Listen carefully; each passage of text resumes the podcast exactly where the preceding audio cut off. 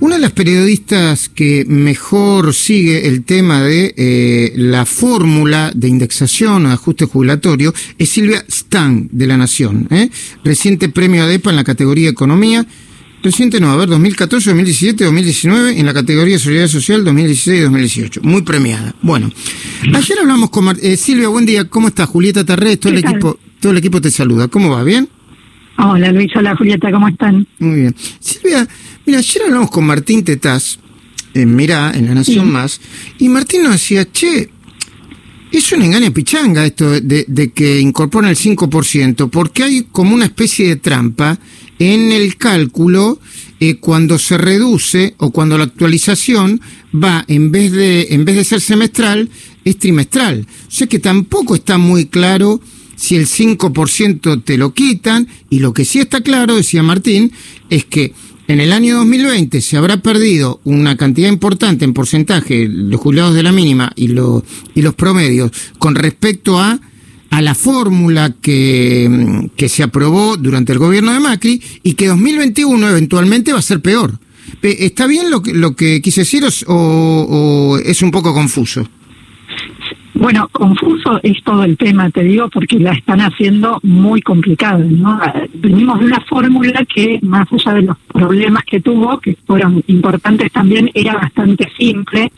Y muchos previsionalistas te dicen una condición básica para una fórmula de movilidad para actualizar las jubilaciones es que sea simple. Es una condición, entre otras tantas, que esta propuesta del gobierno claramente no cumple una de las cosas que decía para, para dividir un poco por periodos eh, y que es, es así tal cual, este 2020 significa en cuanto a, materia de, eh, de recomposiciones previsionales de los saberes jubilatorios un ajuste claramente porque al suspenderse la fórmula que estuvo vigente en los últimos dos años anteriores lo que hizo el gobierno fue dar aumentos por decreto, con decisiones discrecionales, es decir, sin seguir ningún parámetro, ningún criterio, y lo que hizo fue aumentar por debajo de lo que hubiera dado esa fórmula suspendida.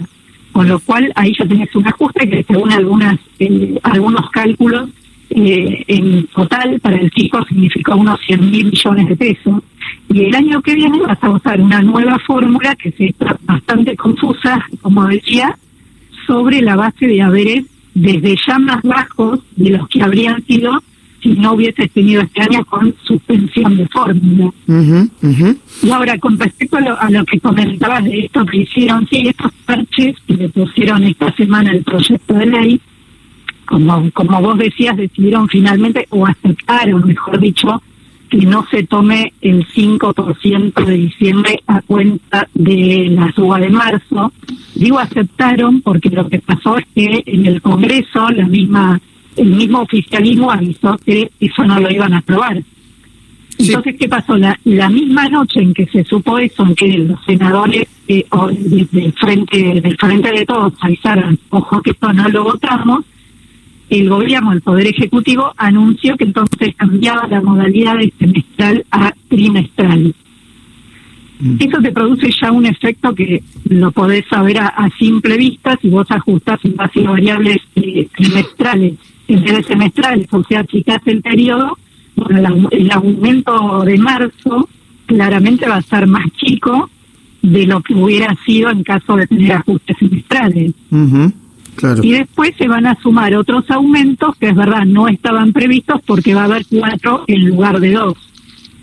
Pero en todo caso habrá que ver cómo termina el año que viene. Si, si sumado todo vos terminás dando más o menos el mismo aumento que ibas a dar con fórmula semestral, lo vas a dar más eh, más diferido en el tiempo. Entonces seguramente vas a tener un ahorro fiscal.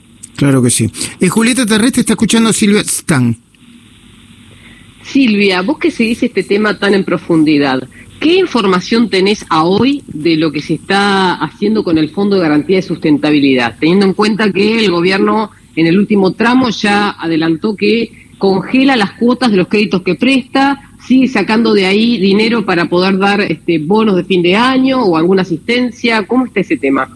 Sí, sí, bueno, pasan esas cosas que vos estás describiendo y al mismo tiempo también hay hay, hay una parte de la gestión de, de este fondo de garantía de sustentabilidad que, como pasa con otras cosas también, ¿no?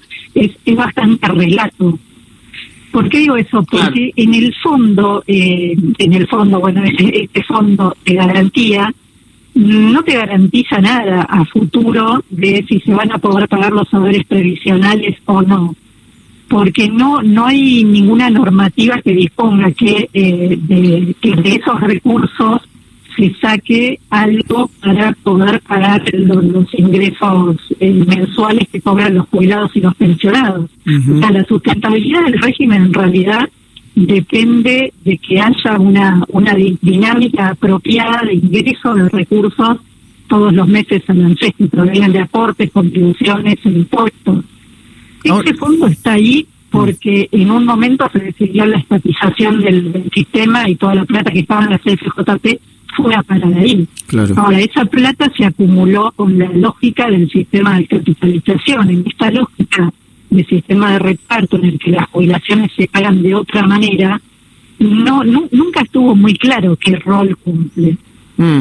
Eh, Silvia, eh, ayer eh, hablamos con Eugenio Semino y nos decía que eh, un jubilado de la mínima el año pasado, en diciembre, terminó de cobrar 19 mil pesos aproximadamente porque se le sumaron los, eh, creo que eran 15 mil o, algo así, con el bono, con un bono este extra de 5 mil pesos. Claro. Y, y, este año, el jubilado de la mínima, como le dicen los de la mínima, va a terminar cobrando exactamente igual, 19 mil pesos, con una inflación que debe rondar el 30%. Sí, exactamente, así es, sí. Sí, sí, en aquel momento se dio ese bono extraordinario. Este año hasta ahora por no, no tenemos ningún anuncio de eso. Todo apunta a que el gobierno está buscando claramente moderar el gasto desde el lado del sistema previsional. Así que no hay muchas expectativas de, de nuevo bono, ¿no? O sea, en realidad la jubilación mínima de diciembre de 2019 era de 14.000 y un poquito más, 14.067 pesos. Mm. Este año terminamos con 19.000 y un poquito más. Muy bien. Eh, es el 35% que según el gobierno es lo que compensó la inflación. El problema, claro, es que había que compensar la inflación pasada y eso quedó en el camino. Silvia Stan, periodista de La Nación, muchísimas gracias por ayudarnos a entender, ¿eh? No, de nada, Luis. ¿Vas a escribir en estas horas de nuevo? Sí, ¿no? Supongo. Para, para el suplemento de economía de la Nación del domingo. Ah, bueno, bueno, sé que tenés tiempo. Sí, bueno, más o menos. Hay, que, mandarlo hoy a la Hay que mandarlo hoy y después se corrige, claro, último. Muchísimas gracias, Silvia Stan. No, de nada, Luis.